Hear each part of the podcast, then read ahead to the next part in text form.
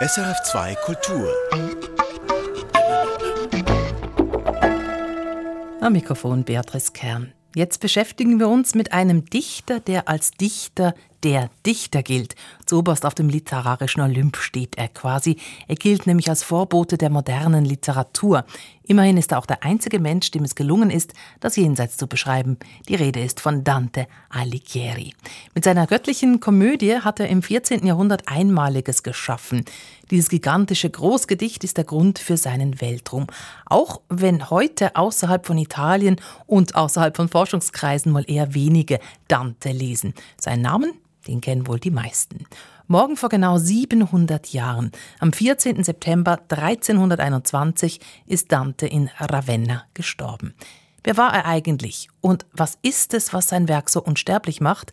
Literaturredaktor Felix Münger nimmt uns so mit auf eine Reise in die faszinierende Welt dieser Ausnahmefigur.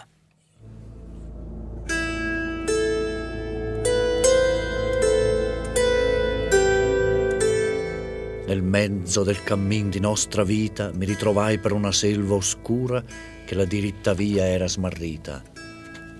Ah, quanto a dir qual era e cosa dura esta selva selvaggia e aspra e forte che nel pensier rinnova la paura. Tante amara che poco è più morte.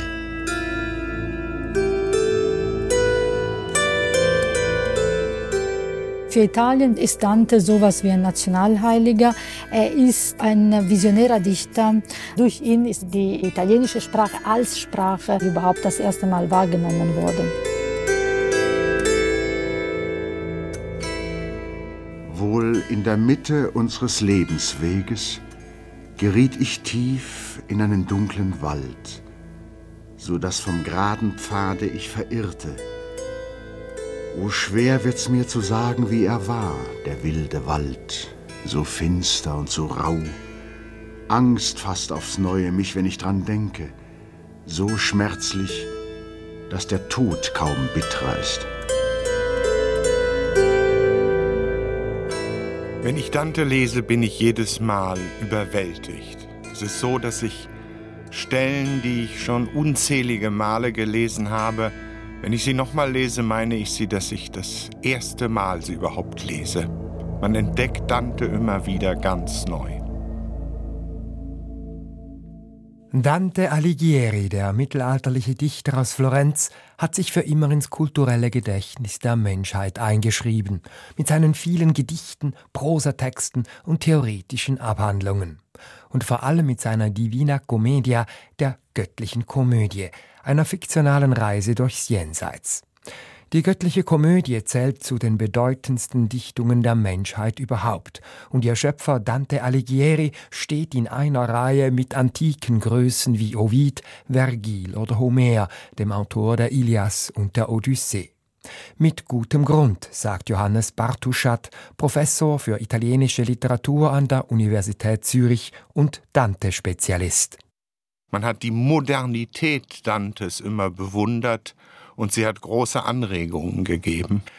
Das hat mit dem Inhalt der göttlichen Komödie, aber auch seiner anderen Werke zu tun, in der er sich in für die damalige Zeit geradezu revolutionärer Weise als Mensch mit seinen Erfahrungen, seinen Leiden, seinen Hoffnungen und seiner Sicht auf die Welt in den Mittelpunkt stellt. Wegweisend bis in unsere Zeit sei zudem gewesen, wie Dante die Sprache einsetzte. Er schafft es, alle verschiedenen Töne und Aspekte der dichterischen Sprache dem Leser nahe zu bringen. Alles kann ihm dienen, um seine innere Leidenschaft, seine Urteile über die Gesellschaft seiner Zeit, seine Hoffnungen in Worte umzusetzen. Und er tat dies, und dies war absolut bahnbrechend, nicht wie in der damaligen Literatur üblich auf Lateinisch, sondern in der Volkssprache, auf Florentinisch, also in jenem Italienisch, das die Menschen in Dantes Heimatstadt Florenz sprachen. Dante wird ganz zu Recht als Vater der italienischen Sprache und der italienischen Literatur angesehen. Er ist der erste große Dichter der Volkssprache, die er benutzte, um ein breites Publikum zu erreichen. Er hat in der göttlichen Komödie die italienische Literatursprache geformt, so wie sie heute noch lebendig ist.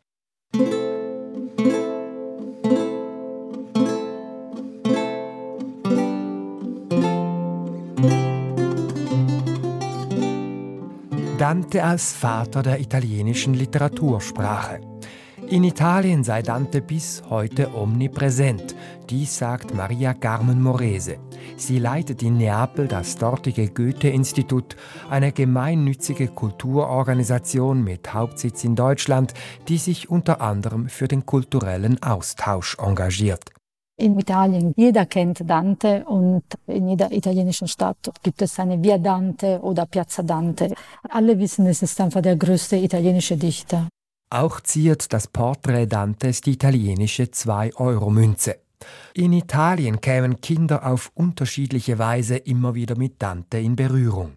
Also ich habe gesehen, es gibt auch so Comics, so Dante. Es gibt auch Spiele, Karten, wo man irgendwelche Dante-Zitate erraten kann. Das ist eher für die Jugendlichen. Und die Lehrer sind sehr engagiert. Es gibt Projekte für die Grundschule zum Beispiel, um den Kindern Dante näher zu bringen. Zudem sei der Dichter in jeder Familie fixer Bestandteil der Alltagssprache. Die Eltern wiederholen immer irgendwelche Dante-Zitate wie lasst jede Hoffnung fahren, also so perdete ogni speranza che entrate. Und das sagt man heute auch so, um etwas spielerisch zu erzählen, hat nicht unbedingt diese Bedeutung, so wie es früher, also Mittelalter bei Dante war. In den italienischen Gymnasien ist die göttliche Komödie Pflichtlektüre. Wie das bei den Jugendlichen ankommt, hänge stark von den didaktischen Fähigkeiten der Lehrperson ab, sagt Maria Carmen Morese. Sie persönlich habe die Auseinandersetzung mit Dante nie als langweilig oder gar als Zwang erlebt. Ja, ich fand das toll. Also ich habe mich immer für Poesie interessiert und einfach diese Musikalität des Verses, äh, das hat uns damals sehr imponiert und fasziniert. Jetzt im Gedenkjahr 2021 sei Dante noch präsenter als sonst schon. So strahlte etwa das staatliche Fernsehen Rai zur besten Sendezeit Dante-Lesungen des populären italienischen Schauspielers Roberto Benigni aus. Viele andere geplante Sonderveranstaltungen im ganzen Land fielen jedoch wegen Corona aus. Der ungebrochenen Dante-Verehrung in Italien tut dies jedoch laut Maria Carmen Morese kaum Abbruch. Außerhalb Italiens kennen viele Dante, wenn überhaupt, höchstens dem Namen nach. Gelesen wird er eher selten. Dantes Werke, sagt der Literaturwissenschaftler Johannes Bartuschat, könnten Leserinnen und Leser eben auch abschrecken. Weil Dante, wenn man ihn liest, gewiss in einer Hinsicht schwierig ist durch die hohe Dichte seiner Sprache, durch die Vielzahl von Anspielungen. Aber andererseits ist er ein zugänglicher Dichter, der auf unsere Vorstellungskraft und auf unsere Gefühle anspielt. Und das sind Werte seiner Dichtung, die sich auch heute dem Leser direkt mitteilen können. Ma poi chi fui al piede un colle giunto là dove terminava quella valle che m'avea di paura il cor compunto, guardai in alto e vidi le sue spalle vestite già dei raggi del pianeta che mena dritto altrui per ogni calle. Allor fu la paura un poco queta che nel lago del cor m'era durata la notte che passai con tanta pietà. Doch als ich dann zum Fuß eines Hügels gelangte, wo das Tal zu Ende ging, das mir mit Furcht das Herz erstarren machte, hob ich den Blick und sah des Berges Schultern umflossen schon von Strahlen des Gestirnes, das uns den geraden Weg auf jedem Pfade weist. Da wurde stiller um ein weniges die Furcht, die in des Herzens See gewohnet hatte die ganze Nacht, die ich in Qual verbracht.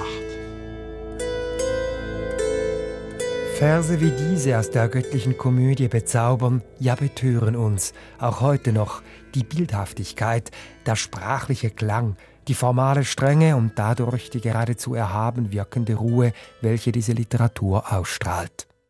Sie steht damit in scharfem Gegensatz zur historischen Epoche, in der sie entsteht.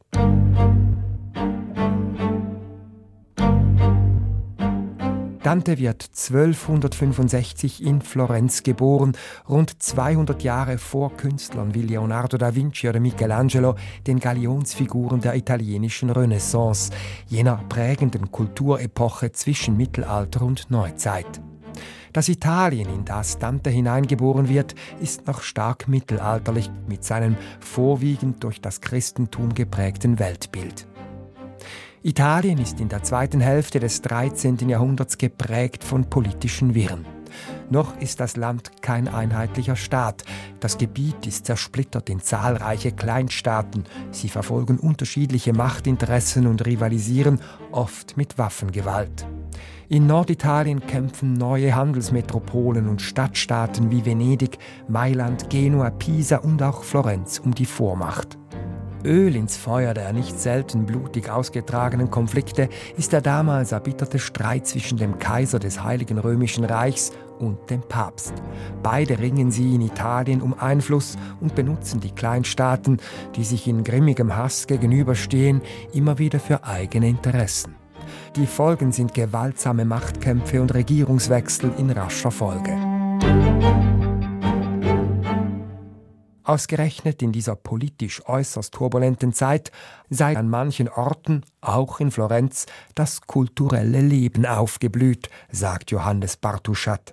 Das Florenz der Zeit Dantes ist trotz der starken Konflikte und politischen Verwerfungen deswegen kulturell besonders lebhaft, weil wir hier ein neues, heute würde man sagen, Bürgertum haben, das stark an Kultur interessiert ist.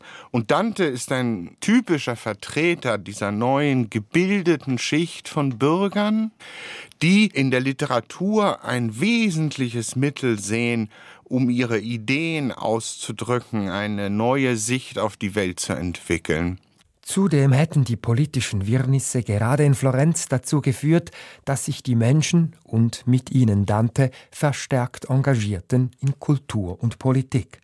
Florenz als ein Stadtstaat mit einer Vorform von Demokratie basiert auf der politischen Teilnahme der Bürger, die eben nicht mehr nur Untertanen eines Herrn sind, sondern ihre Republik mitgestalten. Und das erklärt auch Dantes starkes politisches Engagement. Ein Engagement, das Dante teuer zu stehen kommen wird. Es wird die Ursache dafür sein, dass sich sein Leben radikal verändern wird, dass er ein Drittel seines Lebens als gebrandmarkter, als Verstoßener verbringen wird.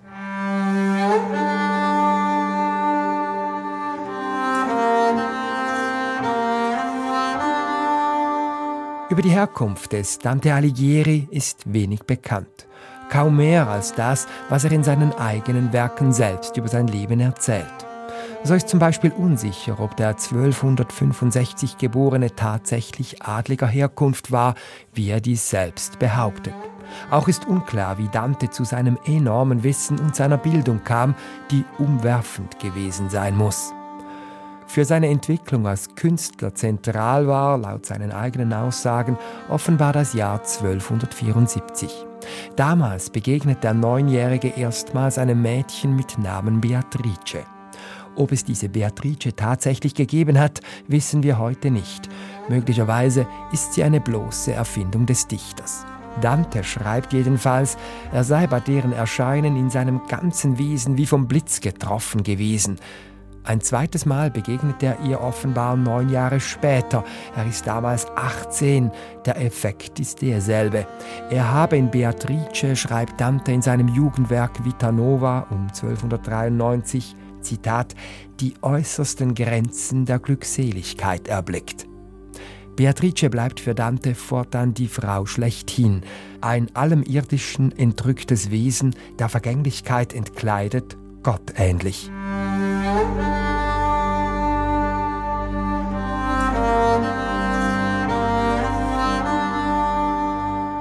Diese Überhöhung der Frau, dahinter steht die Idee, dass Liebe ein Streben nach Vervollkommnung ist.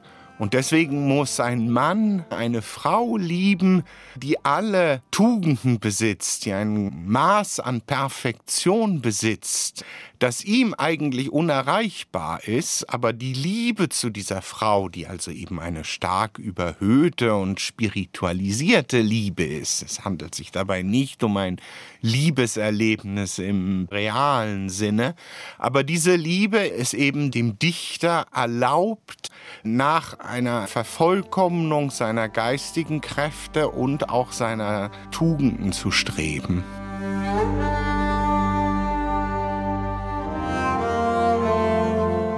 Beatrice wird in Dantes Hauptwerk, der Divina Commedia, jene zentrale Figur sein, welche die ewige Jugend verkörpert, eine kosmische Kraft, die den Bogen spannt vom Irdischen zum Jenseitigen und Göttlichen.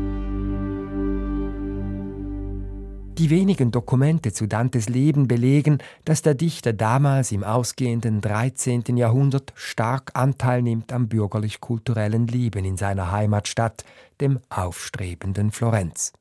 Dante beteiligt sich auch an Kriegszügen, etwa als 24-Jähriger gegen das damals mit Florenz verfeindete Arezzo. Auch engagiert sich Dante in Florenz als Politiker. Dante hat mehrfach wichtige Ämter bekleidet, also man kann ihn durchaus als einen Protagonisten der Florentiner Politik seiner Zeit bezeichnen. Für eben dieses Engagement bezahlt Dante schließlich einen hohen Preis.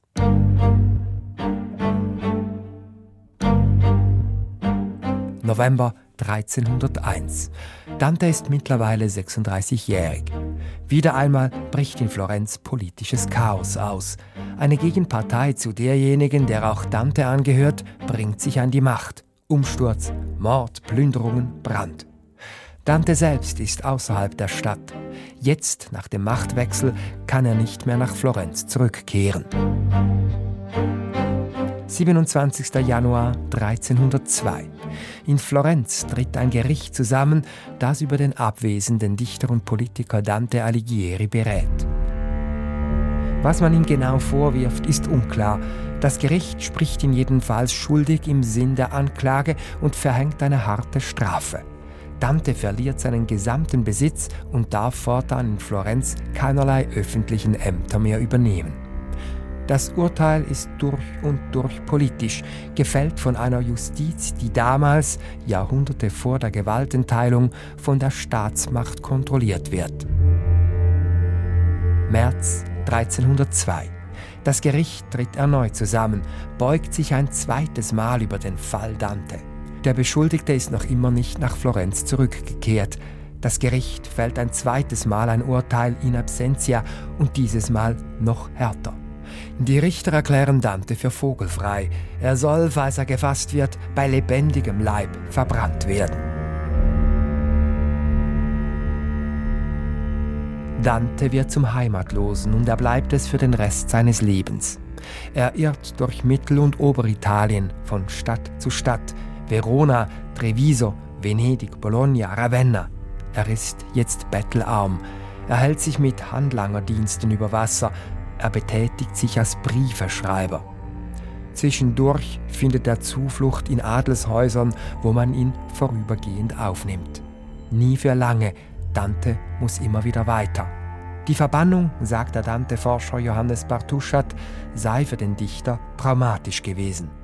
Dante galt in den Augen seiner Zeitgenossen als Krimineller. Er wird also auf einen Schlag ein Ausgestoßener, ein Außenseiter, der eben nicht nur seine Heimatstadt und seine Besitztümer verloren hat, sondern auch seinen guten Ruf. Und das ist eine wesentliche Tatsache für seine ganze folgende literarische Produktion. Dante spürt, die Literatur ist das nahezu einzige, das ihm geblieben ist. Sie ist das Mittel, das ihm erlaubt, moralisch nicht zu zerbrechen, sondern sich als Mensch und Dichter gegen die Boshaftigkeit der Gerichtsurteile zu behaupten und um seine Ehre zu kämpfen. Dante entdeckt durch sein schwieriges Lebensschicksal den Wert seiner Unabhängigkeit. Er setzt nur auf sich selber und glaubt, an die Richtigkeit seines eigenen Weltbilds, seiner eigenen Überzeugungen. Und das schlägt sich auch im Dichterischen nieder.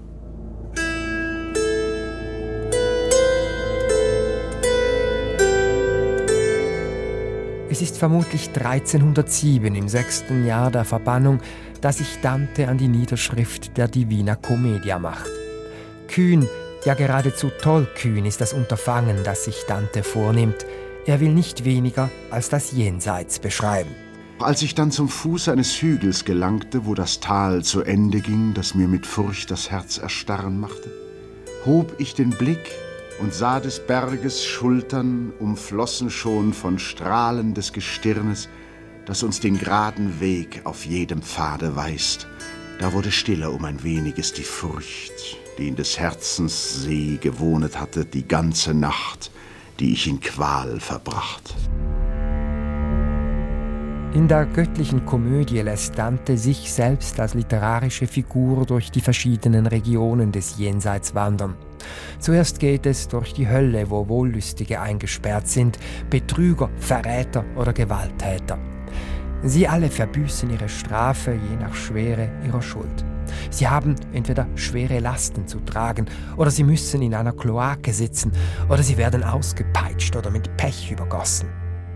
Weiter geht Dantes Weg durchs Fegefeuer.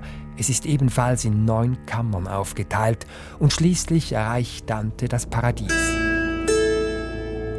Dort trifft er auf Beatrice, die Verehrte und Verklärte aus seiner Jugend. Er bezeichnet sie jetzt als Jungfrau und Mutter, als demütigstes und höchstes aller Wesen. Vergine, Madre, figlia del tuo figlio, umile e alta più che creatura, termine fisso d'eterno consiglio, tu sei colei che l'umana natura nobilitasti sì che il suo fattore non disdegnò di farsi sua fattura. Beatrice, die engelhaft vollkommene ist es, die Dante die neun Regionen des Paradieses zeigt, bis hin zu Gottes Herrlichkeit, die sich als helle Lichterscheinung zu erkennen gibt. Dante packt in die göttliche Komödie nahezu sein gesamtes immenses Wissen. Und zwar so, indem er auf seiner Reise auf Hunderte von Verstorbenen trifft, mit denen er ins Gespräch tritt, mit Figuren aus Mythologie, Dichtung, Geschichte und auch aus der unmittelbaren Gegenwart. Durch diese Dialoge wird die ganze fast damalige Welt in allen ihren Aspekten, von der Politik bis zur Kunst, zum Glauben und so weiter erleuchtet. Und gleichzeitig besitzen alle diese Kreise des Jenseits eine dargestellte reale Wirklichkeit. Es sind Landschaften, die Dante vor unseren Augen erstehen lässt. Und dies ist absolut neu für die damalige Zeit. Bisher sind Beschreibungen des Jenseits stets abstrakt geblieben. Dieses Jenseits ist ganz real, was auch erklärt, warum viele Künstler die göttliche Komödie illustriert haben, weil sie eben ganz und gar anschaulich und visuell ist. Dante lässt in der Commedia auch viele seiner einstigen Widersacher aus Florenz auftreten, die mitunter zu seiner Verbannung beigetragen haben und nun in der Hölle schmoren. Das Werk sei jedoch weit mehr als eine Abrechnung mit diesen, sagt Johannes Bartuschat.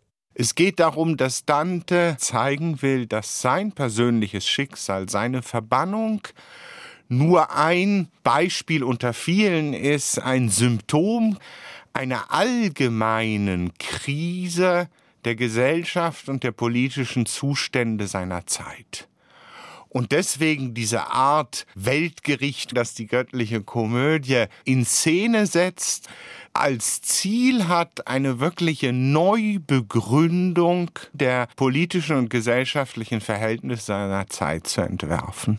So kommt in der Commedia etwa Dantes für die damalige Zeit geradezu revolutionäre Forderung zum Ausdruck, dass sich die Kirche auf die Seelsorge beschränken und sich nicht in die Politik einmischen soll. Er fordert damit nicht weniger als die Trennung von Kirche und Staat. Die göttliche Komödie besticht auch durch ihre künstlerische Perfektion. So geschieht die Schilderung des dreiteiligen Paradieses mittels Terzinen, also mittels Strophen, die aus drei Versen bestehen. Nicht aus Zufall werden Hölle, Fegefeuer und Paradies mit je 33 Gesängen dargestellt. Was erstaunlich ist, ist, dass Dante sich hier strenge Regeln auferlegt hat. Alles muss sich in dieses Gerüst einfügen, das durch diese Zahl drei geschaffen worden ist. Dante Alighieri arbeitet fast eineinhalb Jahrzehnte an der Commedia. 1321 schließt er sie ab, kurz vor seinem Tod. September 1321. Dante kehrt von einer Reise von Venedig nach Ravenna zurück. Er hat zu jener Zeit dort im Haus des örtlichen Herrschers vorübergehend Asyl gefunden. Dante fühlt sich schlecht. Er hat sich unterwegs ein Fieber geholt. Sein Zustand verschlechtert sich. Schüttelfrost, Delirium, Atemnot. Dante stirbt in der Nacht vom 13. auf den 14. September 1321 in Ravenna. Dante erlebt den großen Erfolg, den er mit seiner Komödie beim Publikum hat, nur noch zum Teil. Das in der Volkssprache verfasste Werk findet in Hunderten von Abschriften schnell in ganz Italien Verbreitung. Gelehrte lesen es ebenso wie das breitere gebildete Publikum. Die Zustimmung ist enorm, und auf der italienischen Halbinsel ist die göttliche Komödie schon bald nicht mehr aus dem literarischen Leben wegzudenken.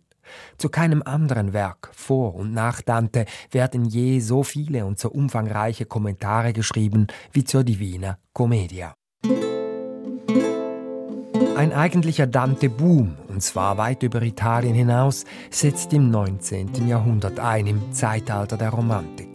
In Deutschland etwa verkörpert Dante damals das Mittelalter schlechthin, also jene Epoche, die in der deutschen Romantik das Sehnsuchtsziel darstellt für eine vermeintlich bessere politische und gesellschaftliche Ordnung. Und auf der italienischen Halbinsel entdecken damals jene politischen Kräfte Dante für sich, die aus dem politisch noch immer zersplitterten Gebilde eine einheitliche Nation bilden wollen. Sie stilisieren Dante, den Vater der italienischen Literatursprache, nun kurzerhand auch zum politischen Vater des geeinten Italien. Endgültig zum Nationalheld wird Dante 1861, dem Gründungsjahr des modernen Italien, als geeintem Nationalstaat.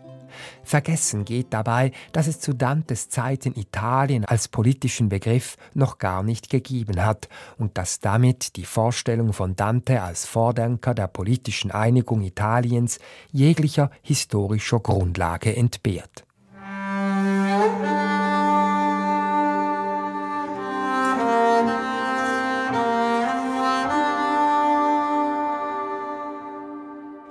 700 Jahre ist es her, dass Dante gestorben ist. Mit seiner Divina Commedia hat er ein Stück Weltliteratur geschaffen, das einzigartig ist und das uns, wenn wir uns darauf einlassen, auch heute noch fesseln kann. Was ich bewundere an Dante sind die Musikalität des Verses und diese Metaphern. Es ist eine Freude. Es ist einfach schön. Einfach nur das vorzulesen macht Spaß. Wenn man heute Dante liest, entdeckt man einen Autor, der vor 700 Jahren gestorben ist und der stark seiner Zeit verhaftet ist und man entdeckt einen wirklichen Zeitgenossen, der uns so faszinieren kann, dass er direkt vor uns steht und direkt zu uns spricht.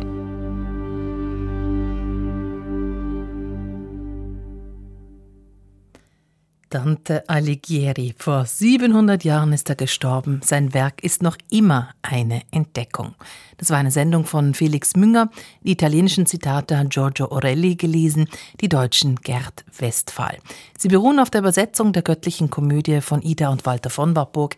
Die ist jetzt im Verlag Manesse in einer illustrierten Jubiläumsausgabe neu herausgekommen.